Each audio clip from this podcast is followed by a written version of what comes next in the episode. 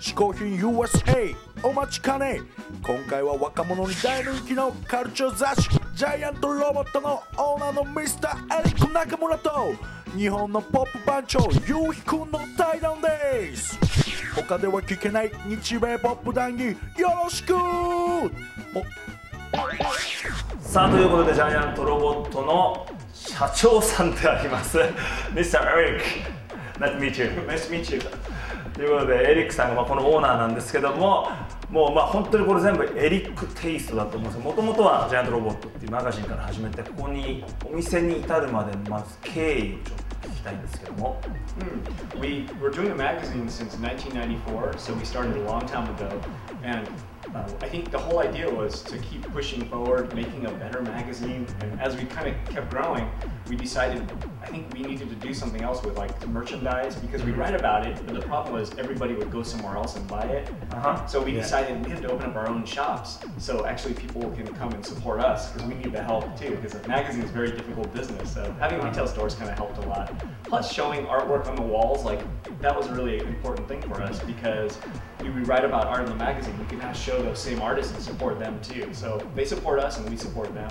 And having shops is the big way to do it for us. なるほどあの僕多分99年だと思うんでジャイアントロボットこっちに来た時雑誌初めて見てものすごいかっこよくて日本に帰って日本の僕のレコード会社にこの雑誌に出たいって頼んだんだけど出れなかったんですけども And your uh, record company contact us.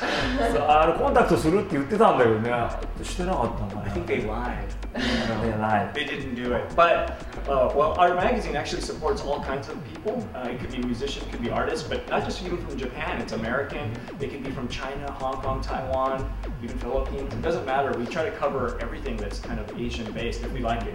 But that's first. We have to like it first. If we don't like it, then that's trouble. ね Yeah. そのアジアの音楽とかその文化を探すのはどういう形で探してるの Usually we look everywhere. Uh, it could be on internet, but even then, sometimes they find us or we hear it from friends. So we have a lot of friends all over the world, and they'll tell us, "Hey, this is really good. You have to check it out." They used to call, but now it's internet, right? Uh-huh. And they, they just tell us, "Hey, this is the best thing," or "This band is awesome," and we hear about it, and then we go and check it out. But we just seem to hear about it from everywhere, and sometimes we go out and I find things uh, too. Sure, word of mouth, uh-huh. but also sometimes just going out and seeing and looking and trying to pay attention to things is kind of important. And sometimes the things we like aren't popular or not hot They're really kind of strange things, and but they're really interesting because I'm very curious. So I think that's where it starts too. あの多分そのジャイアントロボットを創刊した頃はそこまでその日本の文化とかアートとかが紹介されてなかったと思うんです今相当変わったと思います That's In a the United States. good question because yeah, when we started, Mhm. uh, Asian pop culture wasn't popular. It was just maybe they know about ramen in America or maybe cup noodle. You mm-hmm. know, they're just the, the dumbest. Maybe Pocari sweat soda, just the stupidest things. But they didn't know really about what was really going on there. So we would write about it and nobody would care. So we were always struggling. But then over time, yeah, it did get more popular. Maybe things like Jackie Chan movies became popular in America. A lot of the Hong Kong action stars came, directors. And then at the same time, even Japanese music made an influence. And then Japanese characters like Hello Kitty became Mhm. popular, maybe at Target Mhm. stores, right? So as all those things kind of grew, and so did uh, the culture kind of came with it. Other things, so like real ramen came to America, not just cheap ramen. You know what I mean? So things just improved. Yeah, right? ramen. yeah, ramen. Starts with food. I think is a, kind of an important part of popular culture. So uh, I think yeah, food food comes first sometimes, uh-huh. and then but then music, things like movies.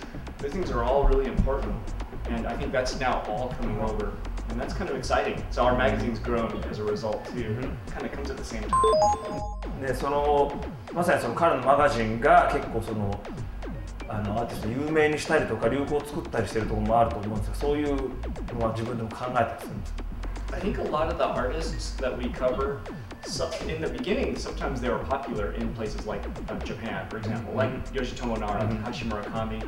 They had a little bit of a name, but in America, still they're unknown. So we would cover it because we like it. That's Mhm. most important, right? But then to this day, sometimes we cover people that are not famous. Like no one knows who they are, so we just put them on the magazine. But it's because we like the art.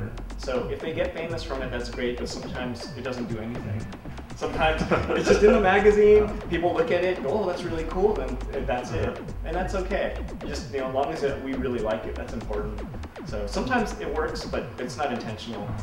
I wish it was. If we had that kind of power to put anything on the cover and it gets popular, maybe I'll, I can be so I'd have so much money that I wouldn't even be here talking to you.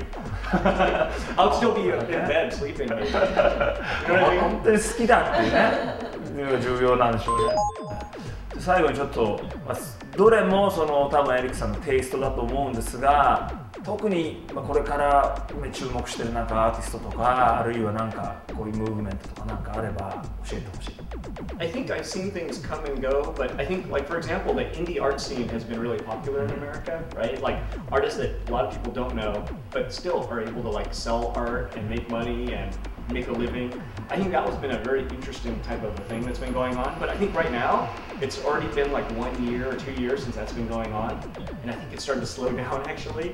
But I think right now everything's all about cleaner design. It's actually gone back to where it was in the beginning really clean design, which is like 10 years ago. I feel like it's coming back to that. So all the crazy graphics on t-shirts is now becoming more simple, you know, not like this, but even really simple design and stuff is starting to come back into uh, style. Uh-huh. And maybe that's happening everywhere. And it's about time because uh, I was getting tired of the, uh, you know, the crazy design stuff. So I, I feel like that's what's going on right now. And it kind of makes me happy.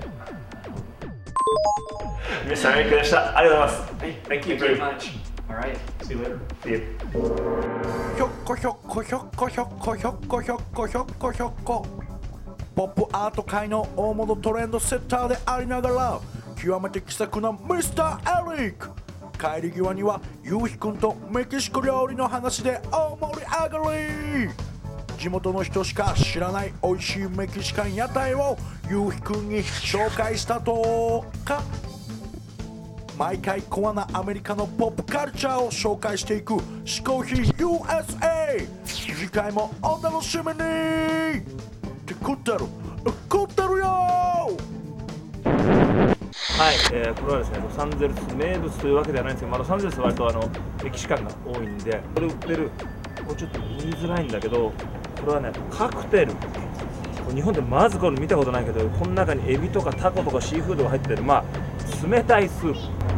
これ絶対日本人に発音できないらしいんですよ。ラムシュスマキャロスのファスノというこれもこれも上にやっぱりね冷たい普通のタコみたいに炒めてるんじゃなくて冷たいなんかトマトと上にしたものといろいろ乗ってるここみんなどんどん買いに来るんだけどここには当然こうこの売ってるバスがあるだけで食べるとこもないんでちょっと近くの車のボンネットの上とかそういうところで食べないといけない。というわけですねこの車の上でやっぱ食べるっていうのはこれ LA スタイルですから僕のレモンをかけてそしてこのカクテル。これでもレモンじゃライムのライムライムにしてすっごいエビとかタコとかイカとかすっげえ入ってるの。うん。美味しい。アボカドとエビとまあこういうスープはないよね。これこうやってごくごく飲んでみる。うん。たまにシンドロレスというですねこの料理を作ってみたいと思います。